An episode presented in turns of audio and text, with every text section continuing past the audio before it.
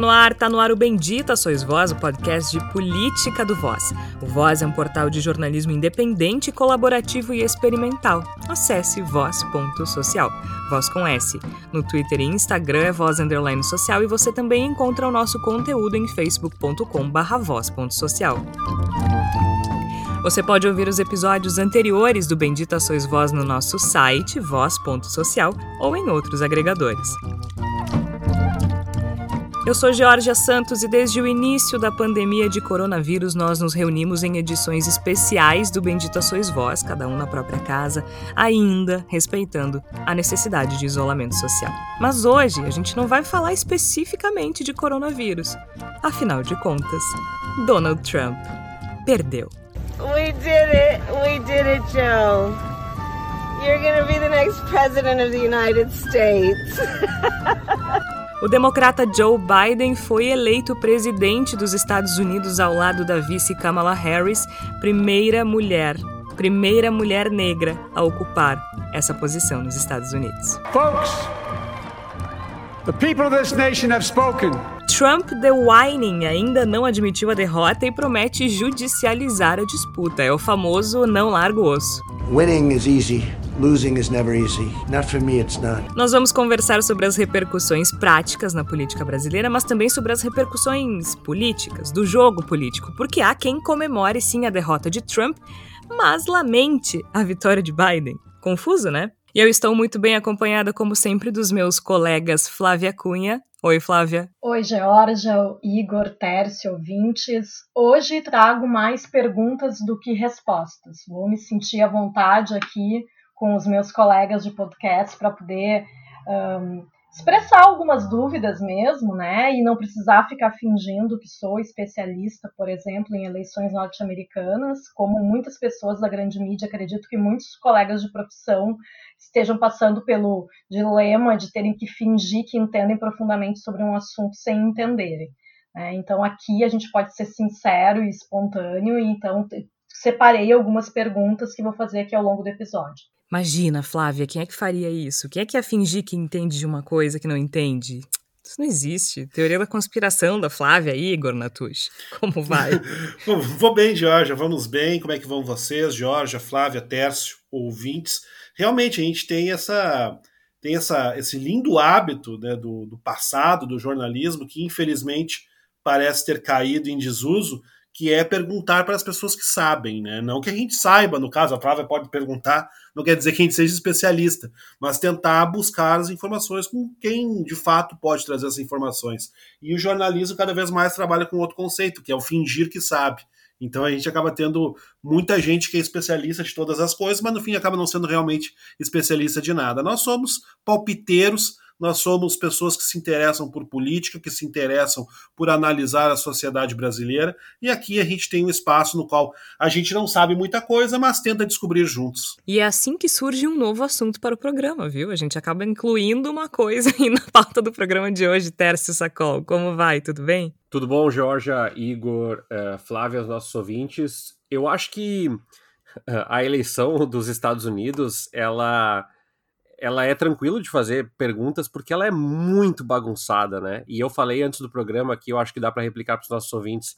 A gente, todo brasileiro, eu acho que tem um, um fundinho de, de síndrome de viralatismo, por mais acadêmico e, e científico que a gente seja, para tentar barrar isso a, a partir da, da nossa desconstrução.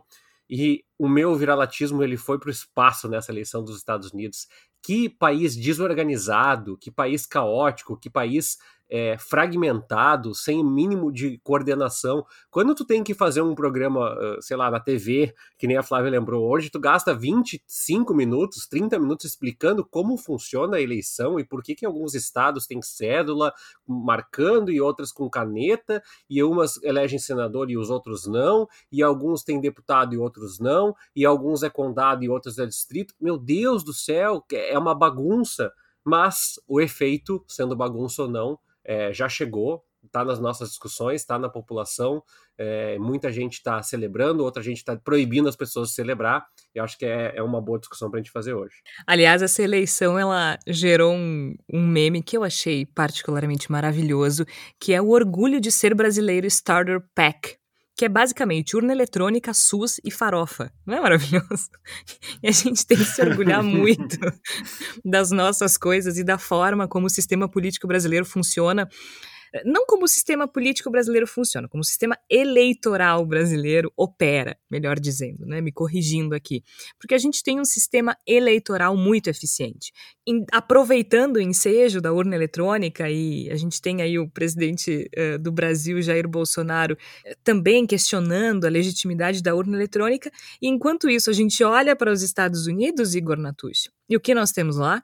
Donald Trump, the whining, reclamando de fraude eh, no papel, né? Então, assim, se tem uma coisa que a gente percebe com essa eleição dos Estados Unidos é que o golpista, ele é golpista com papel ou com urna eletrônica, né? O cara que é golpista, ele não aceita o resultado de jeito nenhum. A gente tem aqui o questionamento da urna eletrônica, lá é papel. Donald Trump perdeu, Joe Biden é o vencedor e ele ainda não tem a honradez de admitir isso. É exatamente isso, Jorge. Eu acho que tu mataste a charada. A gente tem um. Quando a gente tem. Quando está diante de um golpista, de uma pessoa que não respeita a democracia, que não respeita o processo definido né, previamente como a forma de delimitar quem será o nosso novo governante, para essa pessoa tanto faz se é com cédula, se é com urna eletrônica, se é por leitura de pensamento, tanto faz.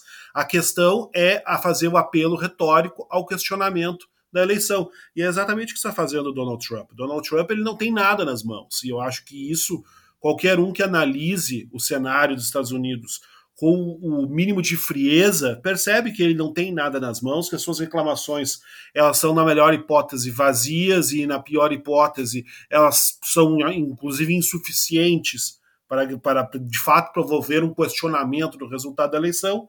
Mas ele questiona, porque o, a, o questionamento, a acusação, a gritaria são funções em si mesmas, elas não precisam de prova, elas são parte da construção de uma narrativa de que Donald Trump não perde, não há derrota nunca para Donald Trump. E se ele foi derrotado na eleição, é porque a eleição foi roubada. Então a gente começa a cada vez mais perceber que o que a gente precisa são de sistemas confiáveis, para que nós possamos ter certeza de que o resultado da eleição aconteceu ou não.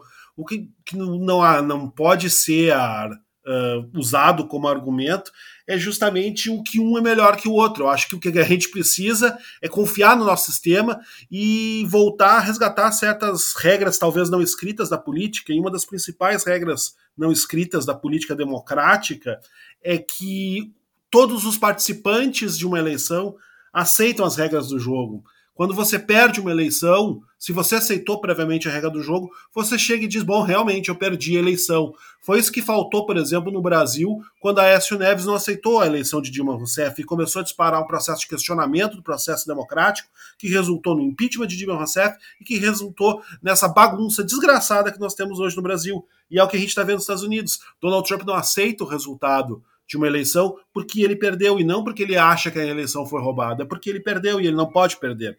E aí nós temos uma situação como essa, no qual se vê um questionamento que é sem base, que não tem solidez alguma, mas que periga durante bastante tempo ainda deixar sobre dúvida uma eleição que, no poder do voto, parece muito claro que foi vencida pelo Joe Biden. E tem uma questão que eu acho interessantíssima, né? Ele questiona, Tércio, a legitimidade das eleições, uh, não admitiu ainda a derrota, não vai fazer essa concessão, como se faz tradicionalmente. Eu acho que a gente pode, inclusive, uh, relembrar alguns discursos que antecedem a eleição uh, de 2020, sempre muito uh, generosos com o oponente, né? Inclusive Hillary Clinton dizendo na última eleição que o país precisava se unir, enfim, que que a divisão não seria benéfica para os Estados Unidos. A gente tem um discurso histórico de concessão uh, em 2008, quando da eleição de Barack Obama, que o, uh, o candidato derrotado era o John McCain, né? Fez um discurso belíssimo, dizendo que ele tinha plena consciência da importância e da relevância da eleição de Barack Obama nos Estados Unidos, um homem negro sendo eleito presidente dos Estados Unidos, e que ele entendia que sim, que era algo que devia ser celebrado, porque tinha sido uma disputa limpa e justa. Uh, e, e, a gente pode ir mais para trás e a gente vai ver concessões de derrota uh, sempre muito honradas e, e, e sempre muito, mesmo que hipócritas, né? Porque a gente sabe que também faz parte do jogo político, é, generosas com, com seus oponentes. E agora a gente vê esse cara berrando e reclamando e, e, e não admitindo. Só que o que eu acho interessante, Tércio, é que assim, é, os votos para o Joe Biden são fraudados. Para ele, não. Certo? Só se questiona os estados em que o Joe Biden ganhou. Também não se questiona os votos dados para os representantes republicanos, seja para o Congresso, para o Senado ou para os governadores. Ele só questiona os votos dados para o Joe Biden nos estados em que ele perdeu. Essa extrema-direita, que o Bolsonaro, o Orbán, o, o Trump e outros tantos fazem parte, ela tem um modus operandi, né, Georgia? E, e, a gente já citou aqui várias vezes, mas eu tô com ele na mão aqui, que é o livro do, do Steven Levitsky e do Daniel Ziblatt, que é o Como as Democracias Morrem. E eles falam, entre outras coisas, uh, sobre boletim autoritário após um ano, né? E eles fazem uma tabelinha lá na página 180 que eles pegam e fazem assim: a data de início, a captura de árbitros do jogo, né? Ou seja, as pessoas que intermediam o processo, remoção de jogadores, mudança de regras, destino do regime. E aí eles colocam aqui Argentina, captura de árbitros, sim. Remoção de jogadores não, mudança de regras não. Aí pegou o Peru aqui, o Humala, em 2011. Captura de árbitros não, remoção de jogadores não, mudança de regras não. E aí eles fazem esse jogo. Eu acho que o que o Trump está tentando fazer é capturar os árbitros através uh, do, do, Supremo, tentar remover os jogadores, ou seja, uh, o mundo perfeito do Trump é um partido único, de preferência é o partido dele, não o republicano, e a mudança de regras, onde as regras sejam completamente maleáveis e adaptáveis, desde que elas beneficiem uh, a, o seu projeto de, presi de presidência, que é um projeto contra as mulheres, contra os negros, contra os imigrantes, contra os latinos, é, contra os povos indígenas, etc, etc, etc. Então, uh, essa, esse discurso, ele não é nada mais, nada menos do que essa retórica. Pode ter certeza, o Bolsonaro já começou a fazer isso para 2022 e já tinha feito isso na sua eleição em 2018, dizendo que o primeiro turno tinha sido fraudado. Por quê? Primeiro, porque há uma limitação intelectual no sentido de complexificar as regras do jogo. Segundo, porque além dessa limitação intelectual, há uma deliberada má intenção de, de é, fazer essa, esse processo falacioso, de espalhar mentira que me incomoda mais nisso tudo, Georgia, é o seguinte: destruir os, a, a, o, o forro, destruir o piso da democracia é muito mais simples do que se pressupõe, mesmo em, em países com instituições tão sólidas, né, tão consistentes como é os Estados Unidos. Perceba, ele está mobilizando uma parcela, que não são todos eleitores dele, mas uma parcela expressiva, vou chutar aqui uns 15, 20% dos eleitores dos republicanos, a dizer que é a fraude. E os bolsonaristas estão dizendo que é fraude. Esse eleitor, eu não estou dizendo que ele agora acha que é fraude, mas eu estou dizendo que é um eleitor que ele cada vez mais está dissociado do contrato social americano. Ele está dissociado da confiança nas instituições. E o que que tu é, é compelido a fazer quando tu desconfia das instituições? Tu criar as tuas próprias instituições, sejam elas imaginárias ou uh, por força da tua organização social, como milícias. E isso é um processo comum. Isso está acontecendo em vários lugares do mundo. É, e claro, a minha sensação, nesse sentido de desmerecer o processo, é que o Trump não está nem aí se eventualmente daqui a quatro anos as eleições não vão conseguir ser organizadas ou se não existe clima para votar nenhum tipo, porque ele não se importa com as pessoas. Bolsonaro fala no dia da gravação do dia 10 de novembro que ele ganhou a guerra com Dória. Por que, que ele diz isso? Porque morreu um voluntário que não foi por conta dos testes de vacina. Quando alguém morre, o Bolsonaro ganha. Ele ganha com a morte, ele ganha com a destruição. O Trump, ele ganha quanto mais fragmentado, quanto mais fractário, quanto mais guerra, quanto mais conflito, quanto mais ódio for estimulado. E a gente é parte disso.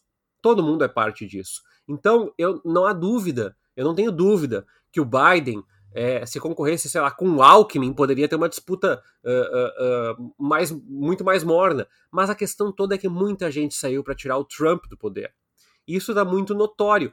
E esse discurso de ele tentar arrastar até o último, eu acho que não vai conseguir, acho que não vai conseguir fazer esse barulho, é, é um discurso que vai causar um grande impacto nas instituições. O Biden vai fazer uma medida agora e esses 20, 30%, sei lá quanto ouvinte quer que seja, é, eles vão dizer: não vou usar máscara, não vou fazer afastamento, porcaria nenhuma, eu não vou respeitar essa regra, eu não concordo com o Supremo, eu não concordo com o Congresso. Por quê?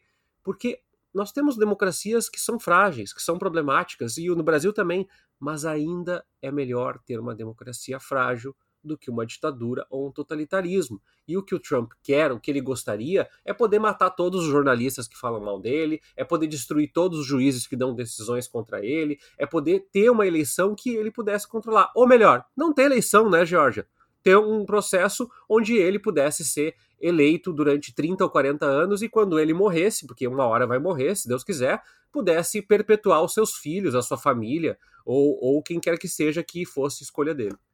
Eu quero ir para a Flávia agora, porque a Flávia disse que tinha algumas perguntas, e algumas perguntas sobre a eleição americana e algumas repercussões que elas causaram aqui no Brasil. Então agora a palavra está contigo, Flávia. Qual é a dúvida uh, que esse processo todo extremamente confuso gerou uh, para ti aí nesses últimos dias, nessas últimas semanas? Afinal de contas, a gente também precisa fazer uma referência que a gente não gravou o episódio da semana passada, porque a gente ficou esperando o resultado. O episódio da semana passada era para ter sido sobre isso. A gente achou que já teria alguma definição e não houve na quarta, não houve na quinta, na sexta, e a gente ficou esperando, esperando, esperando. E bom, até agora o Donald Trump não admitiu essa derrota, né? Então as repercussões, inclusive dessa demora, são importantes para a gente, mas a Flávia disse que teve algumas dúvidas nos últimos dias. Flávia, Tá contigo. Bom, na verdade, eu tive várias dúvidas ao longo da cobertura né, da, das eleições norte-americanas e me causou um pouco de surpresa também que as pessoas pareciam tão especialistas, e isso é, é bom eu dizer para os ouvintes, não é uma indireta nem para a Georgia, nem para o Igor, nem para o Tércio. É para os jornalistas da grande mídia, que alguns deles me irritaram profundamente, mas enfim. Mas, assim, as perguntas que eu tenho, que são talvez coisas que algumas já passaram, que é sobre o sistema eleitoral norte-americano, outras são sobre repercussões aqui no Brasil e também sobre a cobertura que a mídia brasileira fez. Então, a minha primeira dúvida é: por que o sistema eleitoral norte-americano não é integrado? O resultado é anunciado antes do fim da contagem, dando margem para tudo isso aí que o Tércio já comentou do, do não querer aceitar o resultado da eleição, né? E aí, quem é que vai pegar essa bronca, Igor? Basicamente, por que é que os Estados Unidos não têm um TSE? É isso, Flávio?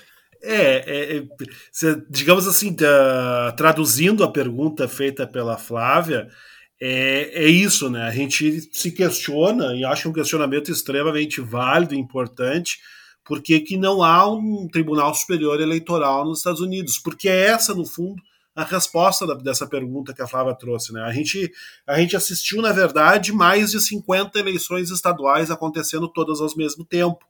E cada estado faz a sua eleição de um jeito, cada um tem a o seu modo de registrar os votos, cada um tem a sua cédula, cada um tem o seu processo de apuração. E aí a gente acaba tendo cada um deles sendo como uma eleição separada, coincidindo com o fato de que todas elas apontam também quem vai ser o presidente da Federação dos Estados Unidos. E aí a gente acaba tendo essa necessidade da imprensa fazer as projeções, porque a gente vê sendo divulgado por Associated Press, Fox News, CNN, New York Times, etc., são projeções da, de quem será eleito presidente dos Estados Unidos. Se pega cada um dos estados, né? Cada, cada estado tem um número de delegados, que vai delimitar para o colégio eleitoral. E no dia 14 de dezembro, esses delegados todos vão se reunir e essa será a eleição nacional propriamente dita. Mas a gente já vai saber quem vai ganhar essa eleição ou não, porque já vai ter, vai ter sido capaz de projetar quantos delegados cada candidato ganhou, né, quais estados foram vencidos por cada candidato e quantos delegados foram vencidos por cada um dos candidatos. Nenhum muda de voto, isso é uma circunstância extremamente rara e considerada antiética e absurda no sistema eleitoral norte-americano. Então, não é, é, extremamente improvável um delegado eleito, sei lá, num estado no qual ganhou o Donald Trump resolver na hora H votar no Joe Biden. Isso é extremamente improvável.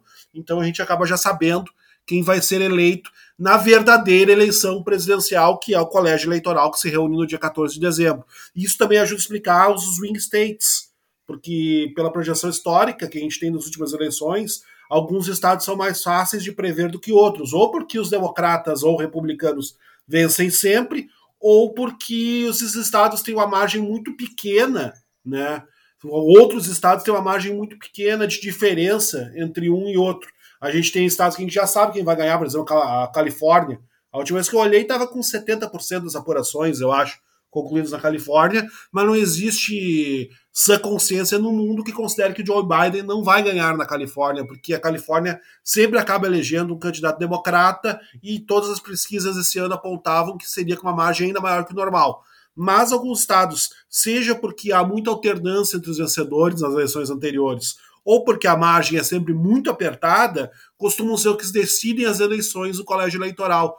E é por isso que são chamados swing states. Ou seja, a gente tem um monte de eleições diferentes, a gente não tem um órgão federal capaz de coordenar esse processo, então cada estado elege do seu jeito, decide quantos delegados vão para um candidato ou outro, e a imprensa do lado de cá fica tentando projetar, antecipar quem é que vai ganhar no fim das contas. Enfim, é uma confusão incrível, né? Eu, eu acho. E é muito interessante também que a gente percebe a confusão sobre a figura dos delegados, né, Igor? É, são pessoas, não são pessoas, tipo, sim, existem pessoas que fazem essa Isso. representação e votam em dezembro, mas na prática não são pessoas, são entidades, porque afinal de contas eles não têm controle. Até poderiam ter, mas existe um acordo de cavalheiros, digamos assim, em que eles não têm controle sobre esse voto. Então, se um uhum. Estado vota majoritariamente para Uh, para um candidato, os delegados no dia 14 confirmam essa tendência. Então, são pessoas que são entidades, né, que não têm esse controle. Exato. E, claro, a confusão eterna dos votos indiretos, né? Como se ele tem 4 milhões a mais de votos e ainda pode não ser eleito presidente? aí entra de novo a questão dos delegados. É realmente bastante confuso. E isso se reflete muito no fato de os Estados Unidos são uma federação ao pé da letra. Né? Aqui nós somos uma república federativa, mas nós temos é, a, a legislação base, além da Constituição, a legislação penal é unificada, a legislação eleitoral é unificada. É uma coisa que nos Estados Unidos não é assim, né? As legislações criminais são diferentes de estado para estado. Estado, o que é crime em um não é no outro, ou a pena é maior, no outro é menor e assim por diante. Isso, é, quando a gente fala de eleições, a gente acaba percebendo, porque afinal de contas é uma eleição que o mundo inteiro acompanha, e essa confusão toda fica muito evidente, né, Tércio? É, não, uma coisa que eu, eu sempre tive curiosidade, Jorge, e aí eu consegui assistir um documentário, fazer umas leituras. E se o delegado resolve não votar em quem ele foi eleito para votar, né? E eu, daí eu fui descobrir, e a CNN eh, Brasil divulgou um documentário antes da eleição ainda, mostrando que, na realidade, mostrando um pouco daquele movimento da eleição do Trump, né? Que teve uma articulação de alguns delegados democratas para tentar convencer alguns delegados republicanos a não votar no Trump é, a votar em outro candidato, um candidato X, nem foi na Hillary, no caso, em outro candidato X, que, se não me engano, era o Colin Powell. Eu não, eu não, vou me lembrar agora. Mas a grande questão, a grande questão é que é, o sistema ele faz muita força para que isso não seja permitido. Cada estado define se há sanção, se te permite, mas é muito difícil, é muito difícil. E aí acaba acontecendo é, bizarrices assim de estados como a Geórgia, eu vou citar inclusive o lado que beneficia o, o, Donald Trump, porque acho que é importante colocar que as regras do jogo elas uh, favorecem agora os democratas já favoreceram os republicanos. Tu tem uh, dos 2 milhões 470 mil votos para Biden e 2 milhões 456 mil votos para Trump. Não interessa. Esses 2 milhões 456 mil votos para Trump, eles vão ser sumariamente ignorados e os, todos os delegados vão para o Biden. E aí entra essa grande questão que a Georgia está destacando, que é a representatividade. A sensação do americano, e por isso que ainda havia essa preocupação de muitas pessoas não irem votar, é que muitas vezes a sensação é que o voto realmente vale muito pouco.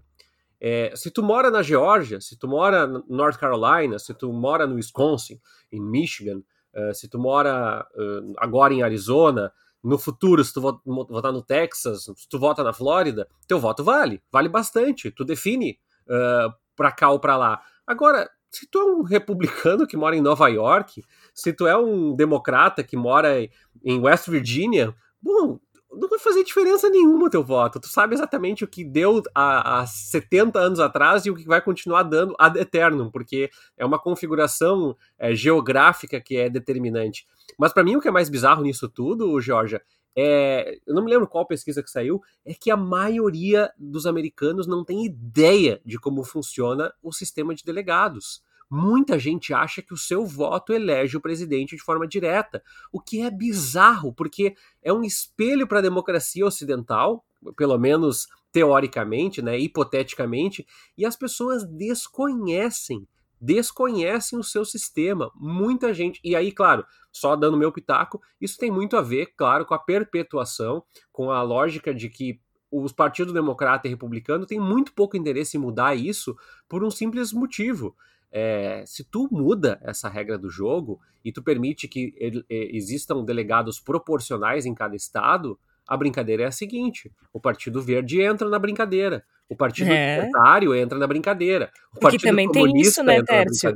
As pessoas pensam que os, os, Estados Unidos têm um sistema bipartidário, e não é bipartidário. Não, Há não outros é. partidos nos Estados Unidos, só que eles não têm chance é, dentro dessa disputa. E eu lembro que enquanto eu morei lá, eu morei na Califórnia, uh, mas num condado que é bastante, oscila bastante, mas que já uh, foi predominantemente republicano, que é Orange County é, que fica ao sul de Los Angeles. E que, inclusive, agora foi. É, votou bem pesado para o Joe Biden, assim, foi uma vitória democrata bem importante, mas era, era o condado uh, de origem do Nixon, uh, do Reagan e tudo mais. E, e um dia eu peguei um Uber lá, e a gente começou a conversar e ela era uma republicana registrada, né, filiada ao Partido Republicano, e eu perguntei para ela sobre esse sistema, que eu disse que era algo que causava muito estranhamento aos brasileiros, já que nós tínhamos o voto direto. E ela disse o seguinte: se nós não tivéssemos isso, os democratas sempre venceriam. Eu disse por quê? Porque os democratas vencem nas grandes cidades e as grandes cidades têm muito mais, uh, têm uma população muito maior e os democratas seriam sempre vencedores e quem definiria as eleições dos Estados Unidos seriam Nova York, Los Angeles e, e, e Miami. É, e se a gente for botar no papel, é isso que aconteceria mesmo, né? Aí eu te pergunto, bom, mas e aí? Se a maioria está querendo isso, onde é que está o problema, né? Não, não percebo.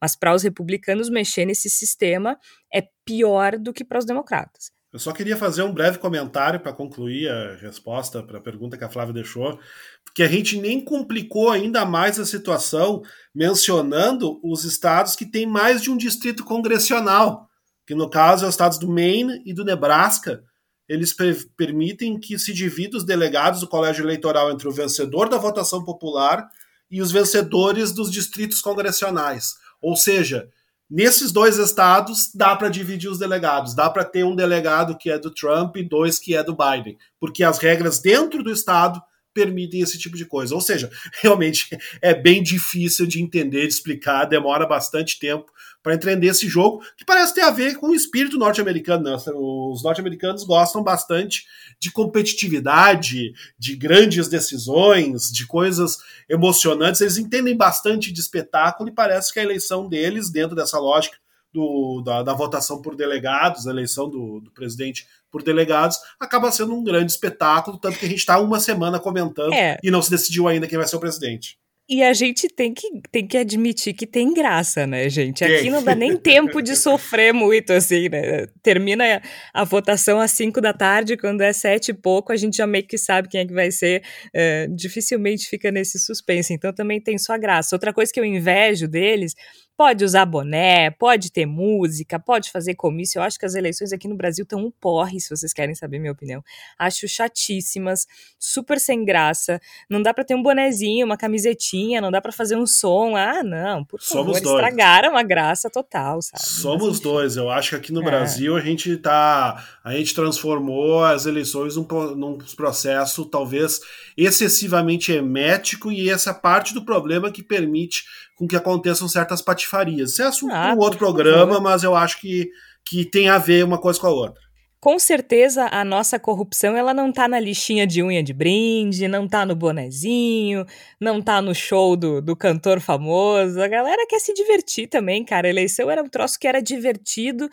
É, e, acho que é uma forma interessante de atrair as pessoas para a política, sabe? De, de, de, envolver, de mostrar que, é, é, que, que pode ser interessante. Eles burocratizaram o jogo político de tal forma que é muito mecânico, nada pode, né? E, e, aí, claro, né, gente, eu não estou entrando no mérito do, de financiamento de campanha, eu não estou falando disso, eu estou falando de, de espetáculo, né? Eu estou falando de, de envolvimento, de participação. Para vocês terem uma ideia, nessa eleição não pode carro de som. Por que, que não pode carro de som? Qual é o problema? Né? As pessoas já não podem sair de casa, aí também não pode botar o carro de som na rua, só se tiver uma carreata junto. Ah tá, então a gente não pode fazer barulho, só se for muito barulho, aí pode. não faz sentido nenhum não poder carro de som na rua, a menos que seja com uma carreata. Então, não pode barulho, a menos que seja um barulho infernal junto com buzinas. Aí pode, enfim. Aí é outro programa também, né? A gente fica arrumando sarna para se coçar enquanto conversa.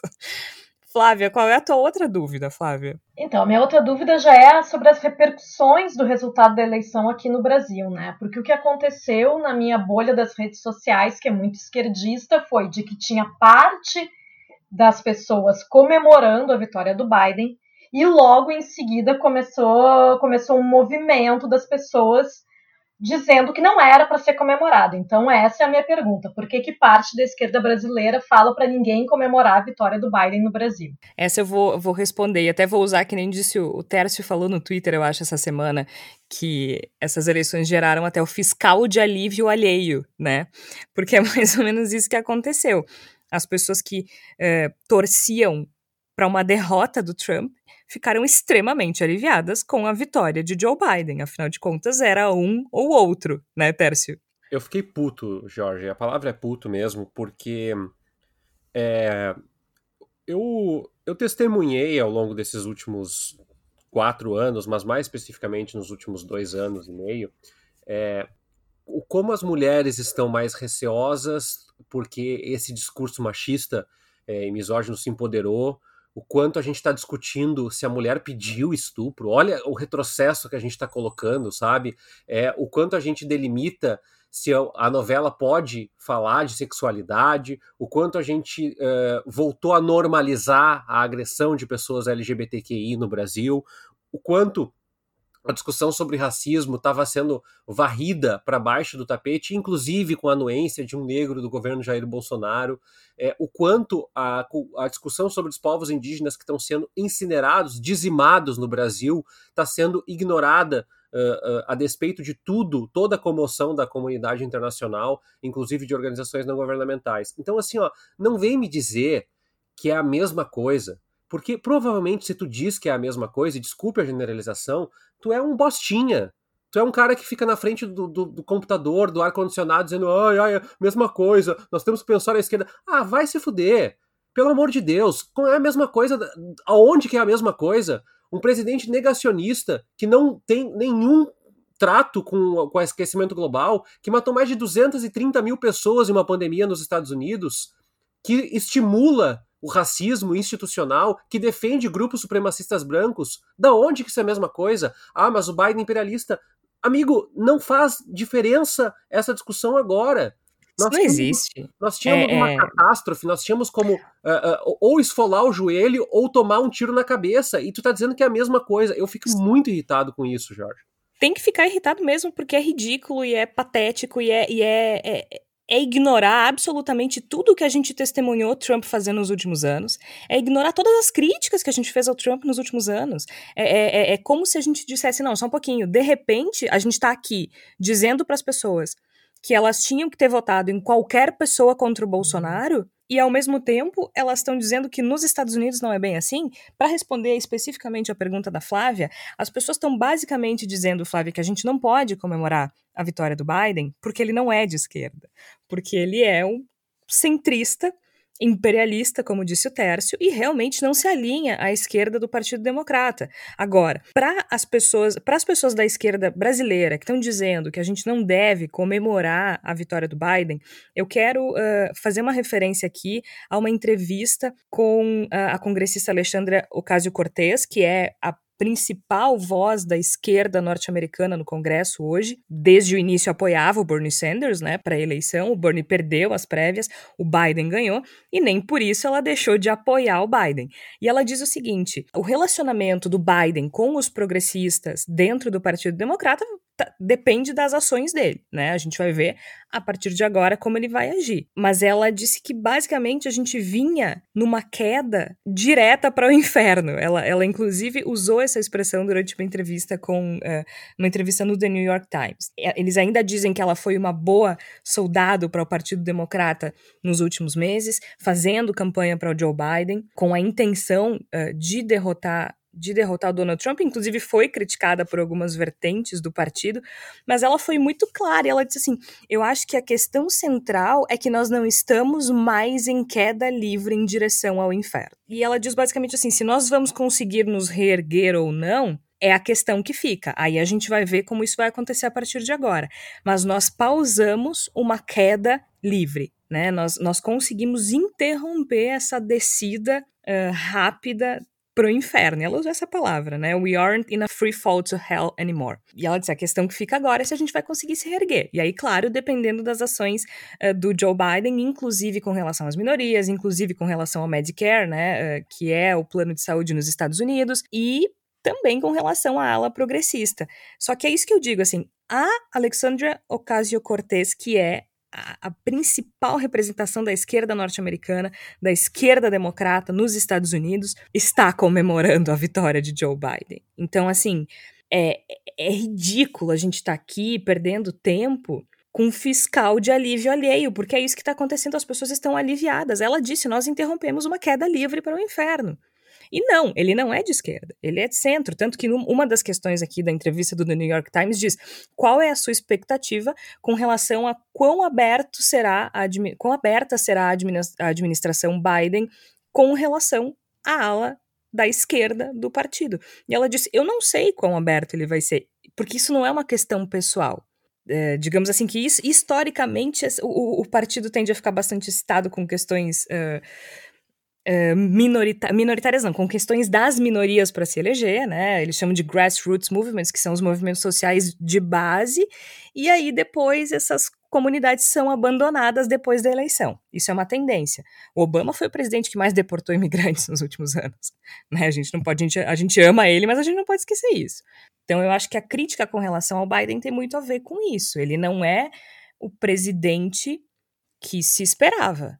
Mas agora, se a gente tem que votar no Dória contra o Bolsonaro, tem que comemorar a eleição do Biden contra o Trump, sim, né, Igor? Com certeza, eu acho que essa essa postura que a gente verifica né, nas redes sociais, né, de, de uma espécie de ah, vocês não estão se dando conta, mas na verdade Joe Biden é uma figura nefasta, Kamala Harris é o Sérgio Moro de saias, vocês não percebem isso é uma postura que vem, acima de tudo, uma posição de grande comodidade. Né? É muito fácil fazer manifestações políticas nas redes sociais, querer dizer o que deve ser ou não deve ser interpretado, quando a gente não tem que encarar nenhuma consequência dos nossos posicionamentos, né? Porque o fato é que uma ideia dessa tem que ser levada até o extremo limite. Então, essa pessoa está querendo dizer que tanto faz eleger o Trump ou o Joe Biden, Bom, tudo bem, é um, é um, argumento que dentro da esfera pública de debate pode ser colocado, mas a pessoa tem que comprar o bônus e o ônus desse tipo de posicionamento. Então eu quero que tu me explique por,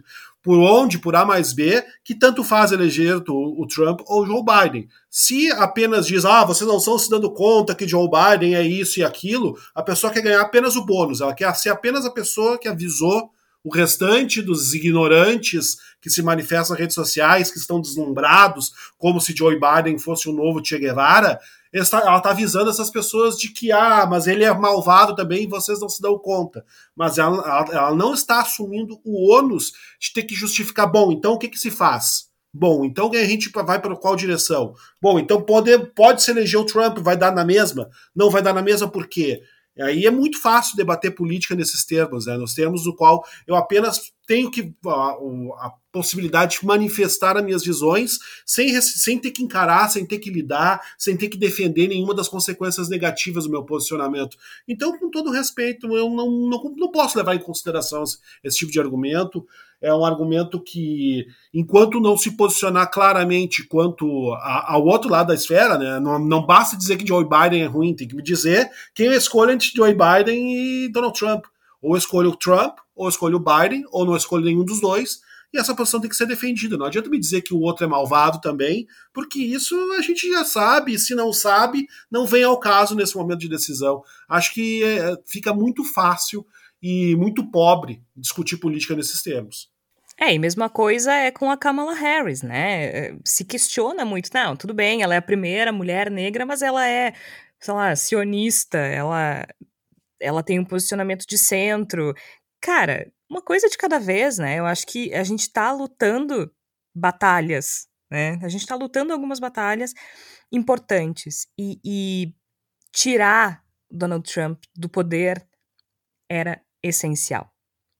Como disse a Kamala Harris, we did it, Joe. Então, isso foi, isso foi possível. E eu acho que a gente começa a trilhar um caminho importante para na direção da democratização, porque como eu já expliquei aqui em alguns episódios, eu sou partidária é, da, de enxergar a democracia como um processo perpétuo de democratização e desdemocratização, não como um regime estanque fixo.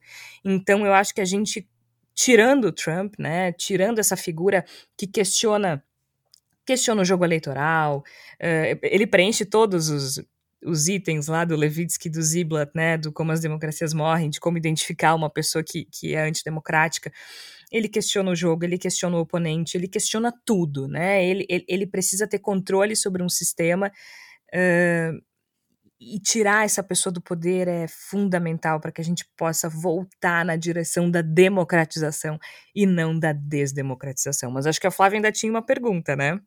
Tenho uma última pergunta, que aí é mais uma questão de análise da mídia mesmo brasileira, né?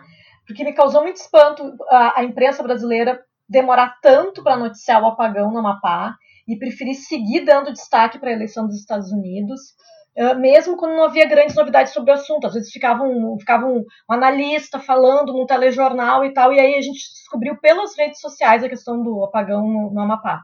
Então, professor Tércio, o que é que o senhor tem a dizer para a gente sobre isso? Por que é que a gente priorizou as eleições norte-americanas e ignoramos e ignorou completamente a situação do Amapá? É, porque o, a cobertura jornalística, ela, ela tende, a, a gente não pode ser, ser, ser ingênuo, né? Ela tende a replicar jogos de poder e, e jogos de poder e jogos econômicos. Então, tem vários aspectos contextuais aí. A imprensa deu cobertura para o Amapá, a CBN fez uma excelente cobertura desde o primeiro dia uh, no Amapá, mas, de novo, ela foi muito menor do que ela deveria ter sido. Se fosse um apagão dessa, dessa ordem no Rio de Janeiro, nós estaríamos falando provavelmente cerca de 16 a 17 horas por dia na programação, com repórteres em cada canto do Rio de Janeiro. Então, eu acho que tem, pelo menos três pontas uh, soltas aí. Primeiro, a eleição dos Estados Unidos ela, ela nos impacta uh, de forma mais homogênea, de forma mais uniforme. Né? Pessoas no Rio Grande do Sul estão, importar, estão uh, se importando com isso porque tem a ver com, com a matriz econômica, tem a ver com exportação, tem a ver com importação, tem a ver com essa questão que nós falamos agora, que é o pacto civilizatório que o Donald Trump representa e que o Bolsonaro vai na carona, né? Ele é um fantoche esfarrapado do, do Donald Trump. Então, tem isso. É, é inegável que o impacto uh, não só no imaginário, mas civilizatório da eleição dos Estados Unidos, acaba dando uma dimensão maior, maior inclusive do que alguns parceiros na América Latina. A gente não teve essa dimensão toda na eleição argentina, por exemplo, que é um parceiro comercial uh, deveras importante também. Bom, esse é um aspecto. A outra, a segunda ponta solta que eu acho é o Amapá é um estado com menos de 20 municípios, se não me falha a memória agora. E o Amapá é um dos estados que sofre como uh, parte dos estados do norte, do nordeste do centro-oeste, com uma lógica coronelista de cobertura de imprensa. Nós temos poucos veículos, é, veículos independentes quase uh, nenhum, são, são muito raros, né? Muito por é, iniciativa de um ou outro jornalista, né, que são mais combativos, que fazem enfrentamentos sociais, mas que são ameaçados. Então é, há uma fragilidade é, abissal para que a imprensa faça coberturas em estados como Roraima, como Rondônia, como Amapá, porque existe uma falta de estrutura de imprensa nesses locais. Então, nós ficamos muito reféns de boletins institucionais. É, tanto é que a, a mobilização se deu por grande parte pelo senador uh, uh, Randolfo Rodrigues, por exemplo, e também, claro, o próprio presidente da, do Senado que manifestou insatisfação com Bolsonaro. Então, essa é a segunda ponta. Né? A primeira ponta é a dimensão da, da eleição dos Estados Unidos, a segunda ponta, para mim, a fragilidade institucional uh, e, e, estrutural da imprensa no local. E a terceira é que, em grande parte, a minha, a minha sensação é que a imprensa uh, não tinha todas as pontas soltas. A, a, as primeiras vezes que eu ouvi as informações, eu ouvi na CBN, eu sei que fez uma cobertura bem forte no dia, foi, foram várias informações desencontradas. Então, havia muito pouco a se dizer uh, além do próprio apagão como não existiam repórteres para dar a dimensão social, porque muita gente estava sem carregador de celular, sem é, computador ligado, sem registro de internet, o Amapá, lembrando, é um dos estados onde uh, recursos de telecomunicações ainda são muito caros no Brasil, né? Uh, alguns estados do norte têm esse problema. Uh, o recorte que a imprensa especial, como portais como o UOL, como o G1, como o R7, acabaram tendo, foram reportes muito fragmentados do tema, né? Se sabia que tinha uma falta de energia, ainda não sabia quantas pessoas estavam sendo atingidas, ainda não sabia toda a dimensão social, porque a, a, dimensão social que chegavam eram de relatos de ouvintes e que precisavam, é, claro, ser checados. Então eu acho que à medida que é, esse fato acabou ganhando uma dimensão maior, no segundo, no terceiro dia, passou a tomar um, uma dimensão maior também dos noticiários, em jornais uh, noturnos da televisão brasileira, e passou a ter uma dimensão, embora não a que eu considero ideal, uh, uma dimensão maior diante desse fato. Então é aquela coisa máxima dos critérios de noticiabilidade, né? Por que, que um atentado com 70 mortos na Nigéria gera uma nota no, no boletim de notícias do domingo da Globo News e por que, um atentado com três pessoas na França paralisa a cobertura da Globo News. Claro que tem um poder econômico, não dá para ignorar, mas também acho que não é uma questão totalmente deliberada, porque essa questão parte de fatores, sim, estruturais, institucionais, históricos, que não são uh, totalmente é, contornáveis num, num acontecimento como esse. Pelo menos esse é meu ponto de vista. Agora, além da cobertura, a eleição nos Estados Unidos ela causa muitos impactos para o Brasil e por isso a gente vai conversar com o nosso colega o Gustavo Chagas, que acompanha a política internacional de perto e o Chagas também acompanhou, virou noites aí para acompanhar essa apuração nos Estados Unidos e está bastante informado a respeito dessas repercussões. Então a gente vai ouvir o Gustavo Chagas falando sobre quais são as repercussões diretas dessa eleição para o Brasil. Tudo bem, Chagas? Oi pessoal, tudo bem? É um prazer voltar aqui ao Bendito Sois Vós e conversar com vocês falando dos reflexos da eleição de Joe Biden para o Brasil. O primeiro deles, na verdade, não é nem a vitória do democrata, mas a derrota de Donald Trump. A diplomacia brasileira na gestão Bolsonaro não apenas se alinhou aos Estados Unidos, mas se alinhou ao trumpismo. E vai além da amizade entre os dois presidentes, uma amizade, é verdade, muito relativa. Apesar da simpatia, o Trump continuou impondo restrições a muitos produtos brasileiros por lá e o Brasil aceitou sem problema algum. Mesmo assim, o bolsonarismo foi fiel. Vamos lembrar que o responsável pela máquina de fake news americana, o Steve Bannon, tem laços com a família presidencial brasileira. O ex-conselheiro de Segurança Nacional de Trump, o Joe Bolton, foi recebido por Bolsonaro, vocês lembram, naquele café da manhã com um iogurte? E aqui, o ministro das Relações Exteriores, o Ernesto Araújo, fez um artigo pretensamente científico exaltando Trump e, ao longo de sua gestão, sempre fez questão de ressaltar o alinhamento do governo brasileiro com a Casa Branca.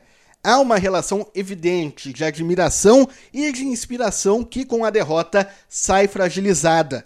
O Brasil também se isola no mundo ao não cumprimentar Joe Biden pela vitória. Os trumpistas espalhados pelo planeta já reconheceram o resultado da eleição. Em Israel, Benjamin Netanyahu. Na Turquia, Recep Erdogan. E até a Arábia Saudita já parabenizou o democrata pela vitória. Do nosso lado, só sobraram o Vladimir Putin e os comunistas, vejam só, da China. Na América Latina, um terreno de grande influência americana, o Brasil também perde força. A Colômbia, tradicionalmente alinhada aos Estados Unidos, e a Argentina tendem a se aproveitar do vácuo de liderança deixado por Bolsonaro. E a postura negacionista eleitoral do brasileiro só serve para claque do presidente, esses que estão no Twitter, nas redes sociais, reclamando aí dos líderes estrangeiros que não esperam as decisões judiciais absurdas que teriam que beneficiar Donald Trump. Papo de maluco. Falando de futuro, Joe Biden já manifestou a preocupação com a política ambiental do Brasil. Ele destacou isso, inclusive, no primeiro debate com Donald Trump. E mais, a questão das mudanças climáticas é uma das quatro prioridades do governo democrata, ao lado do combate à pandemia, da recuperação da economia e da igualdade racial. Biden prometeu um fundo de auxílio à preservação com a contrapartida de ações concretas da nossa parte. Então não vai dar para passar boiada. Bolsonaro tem dois caminhos: a linha pragmática, que pode inclusive culminar com a demissão de Ricardo Salles e de Ernesto Araújo, ou seguir como ele está, comprando briga, só que essa briga não seria apenas com o novo governo americano. O agronegócio e o Deus Mercado preferem a primeira opção, resta a gente esperar pelos próximos capítulos. Para encerrar, pessoal, eu quero falar do impacto da eleição democrata na oposição brasileira. Muitos já estão falando em encontrar o nosso Joe Biden. De fato, o Biden é um cara moderado, só que no Brasil ele estaria mais ao centro, à centro-direita. Mas tanto o establishment do Partido Democrata quanto a linha mais à esquerda negociaram uma aproximação programática, não foi apenas eleitoral. Tem programa ali, tanto que eu citei algumas políticas mais à esquerda que estão nas prioridades de Joe Biden. Os nomes de direita e extrema direita que aqui tentam se vender como Joe Biden brasileiro vão ter muito mais dificuldades nisso. Nos Estados Unidos, o Partido Democrata não colocaria um republicano arrependido na cabeça de chapa como querem alguns bolsonaristas arrependidos. Enfim, mais uma questão para os próximos capítulos. Um abraço para vocês. Tá certo, então. Muito obrigada ao Gustavo Chagas, o nosso colega jornalista aqui, que fez essa gentileza de explicar para a gente quais são as repercussões mais diretas dessa eleição norte-americana para o Brasil. E vamos combinar, né, gente, que foi bem bonitinho ver o Bolsonaro todo perdido.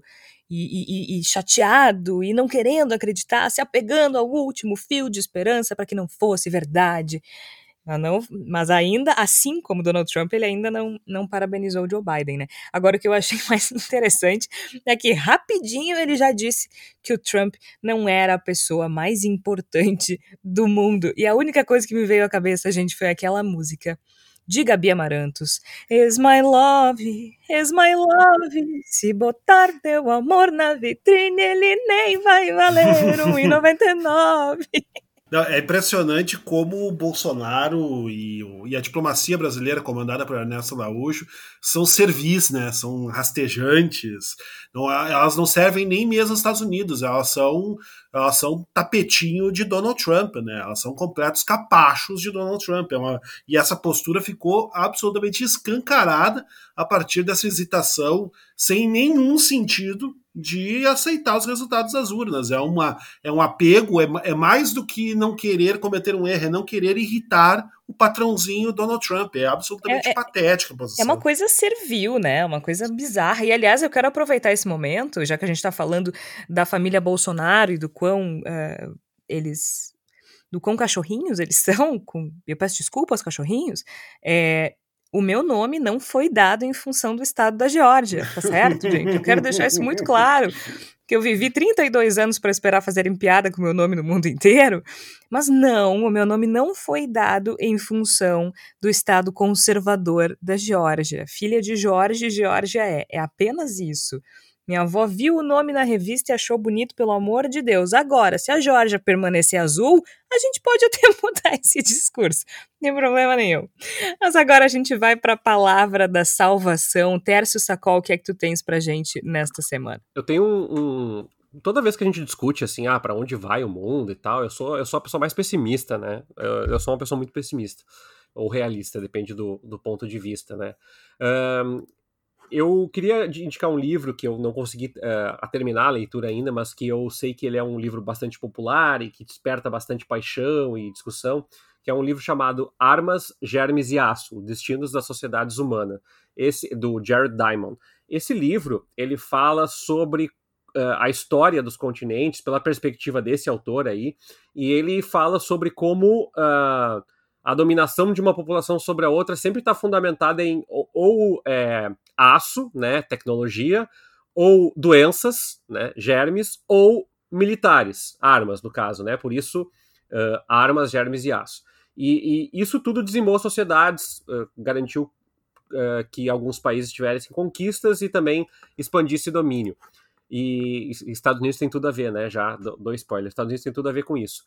E ele uh, ele fala ele tem, tem muitas críticas que, que colocam contra ele nesse livro aí, sobre, uh, que dizem que ele acaba sendo uma simplificação grosseira e que ele, ele acaba sendo um pouco determinista geograficamente eu acho que é uma leitura pelo menos interessante para que as pessoas possam tirar suas próprias conclusões, assim. Ele uh, é um livro que está à venda em várias, várias livrarias, assim, mas eu acho interessante porque ele fala um pouco de vários continentes, é uma perspectiva pelo menos interessante, e toda vez que alguém fala dos Estados Unidos, imperialismo, eu acho legal a gente perguntar da onde que vem isso e principalmente para onde que vai, porque a gente não tem uh, as cartas já dadas para esse jogo que está configurado aí na geopolítica nos próximos pelo menos 50 anos. Então essa é a minha dica de hoje. Muito bem, eu quero aproveitar, eu disse já em alguns episódios que eventualmente eu vou indicar pessoas, né, para que vocês sigam nas redes sociais. E hoje eu quero indicar o Twitter do Alexandre Aguiar. Alexandre Aguiar, ele é jornalista, colunista do jornal NH, e ele é, entende muito de política internacional e já participou de, de coberturas das eleições dos Estados Unidos algumas vezes, e ele explica essa confusão norte-americana de uma maneira bem didática, e além do mais, o Alexandre Aguiar ele é muito, muito bem informado, né? Então ele ele tem, sempre traz novidades no perfil do Twitter dele, que é AlexAguiarPoa. E para quem tem alguma dúvida com relação ao pleito norte-americano e todas essas confusões do sistema eleitoral dos Estados Unidos, é um perfil bastante interessante para se seguir nesse momento, porque além de, de trazer essas informações, ele consegue contextualizar e explicar é, de uma forma bastante didática como as coisas funcionam por lá. Flávia Cunha, o que é que tu trazes nesta semana? Antes da minha palavra sal da salvação, só quero agradecer a, a, vocês que tiraram as minhas dúvidas. Saio dessa, dessa gravação aqui do podcast Menos Ignorante a respeito de alguns temas. Fiquei muito feliz que vocês tiveram essa, essa disponibilidade de tentar esclarecer as minhas dúvidas e me sinto muito bem de poder falar sobre isso, porque acho que é importante a gente pensar o quanto às vezes as, as pessoas não falam sobre as suas dúvidas, porque a gente está num momento de muitas certezas, né? Verdade. As pessoas, as pessoas só ficam ali despejando as suas verdades que às vezes não são. a pessoa não tem conhecimento sobre o assunto e prefere falar do que, do que dizer que tem alguma dúvida, né? E no meu caso, por exemplo, nas minhas redes sociais, eu preferi não me posicionar sobre as eleições dos Estados Unidos uh, na semana passada e nessa semana, e preferi falar mais sobre um tema que também mobilizou muito, uh, principalmente as mulheres, uh, e é então a, a, minha, a minha palavra da salvação, que foi o caso da Mariana Ferrer, né, que voltou à baila semana passada, quando teve, foi a, a, apresentado aquela aquele trecho daquele, daquele vídeo da audiência, né, em que ela é extremamente humilhada por, pelo advogado de, de defesa uh, do, do réu, do caso, né, e o, sob a conivência total do juiz, uma, um caso de, de misoginia e machismo dentro do judiciário, isso realmente me mobilizou muito, e aí me motivou a escrever o texto A Culpa Nunca é da Vítima, baseado na leitura de um livro muito interessante que o nome é Revolução das Mulheres, que é um livro que fala sobre, é um livro de ficção, que fala sobre uma adolescente que resolve vingar a morte da irmã que não foi uh, que o, o, assassino estuprador da irmã não foi julgado, foi, foi inocentado no caso, então ela resolve fazer justiça com as próprias mãos. E não que eu esteja defendendo o justiçamento, mas eu acho que é importante a gente saber lidar com esse sentimento de impotência e de raiva que, causa, que casos como esse despertam, principalmente nas mulheres. Muito bem, com certeza. A gente precisa falar sobre isso, até porque gera uma revolta muito grande, né? E é muito difícil canalizar essa raiva. É muito difícil, especialmente quando a gente vive em, em, em um sistema que é machista, né? Que, que se governa por isso. O que aconteceu com a Mariana Ferrer foi, foi uma brutalidade. Ela foi ela sofreu violência duas vezes ali, né? Ela foi brutalizada pelo sistema judiciário brasileiro. E isso causa muita revolta, porque se a gente não tem como recorrer à justiça, o que, que sobra, né? O que, que sobra para as mulheres? Então, é, é, fundamental, sim, que a gente converse sobre isso e tenho certeza, Flávia, que esse texto vai, vai ajudar muitas mulheres a tentarem entender é, de que forma a gente pode lidar com essa situação. Mas é isso, a gente vai ficando por aqui. O Bendita Sois Voz é publicado sempre às quartas-feiras, às 5 horas da tarde, exceto quando o resultado das eleições dos Estados Unidos não é divulgado a tempo. E aí a gente acaba falhando com os nossos ouvintes, mas a gente pede a compreensão de vocês e, de novo, você que nos ouve todas as semanas, espalhe a palavra do Bendita Sois Vós. E a gente tá tranquilo agora, Georgia, porque o Bolsonaro vai imprimir o voto. Ai, ufa! E é. aí a gente vai ficar mais tranquilo, porque não vai mais demorar, a gente não vai mais ter dúvida sobre a lisura do processo democrático. Que alívio, né? Paizinhos As... poderão provar a eleição. Claro, é, não, e é, e é, muito bom isso, porque absolutamente ninguém vai coagir eleitor nenhum a votar Exatamente, nele. Né? É né? super, faz total sentido a proposta. Acho que fica muito é, é, alinhada a ideia do voto secreto da nossa Constituição. Não, né? e eu acho que tem uma questão também saudosista, bonita, voltar aqueles lindos tempos de 1989, quando você ficava semanas inteiras apurando para saber quem era. Mas nem em 89 a pessoa ia para casa com recibo, né? É, pois é, tem isso, né? Eu acho. Mas aí que tá, tem que juntar a novidade com o saudosismo, criar esses, esse é, sentimento. Ele é, ele é, muito moderno, né? Recibo isso. de voto. É, gente, é, é é, é inacreditável, assim, é, é, é exaustivo, é exaustivo. A gente tem que rir para não pirar, assim. O mecanismo de defesa é rir porque é ridículo. O problema é que a gente tá é, sujeita a essa pessoa, né? A gente tá... Faltam palavras, faltam palavras para descrever as ações de Jair Bolsonaro, mas nós estamos aqui resistindo bravamente. A gente pede que você que nos ouve resista ao nosso lado e espalhe a palavra do Bendita Sois Vós. Eu sou Georgia Santos, participaram Flávia Cunha, Igor Natush, Tércio Sacol. A gente volta na próxima semana. Até lá!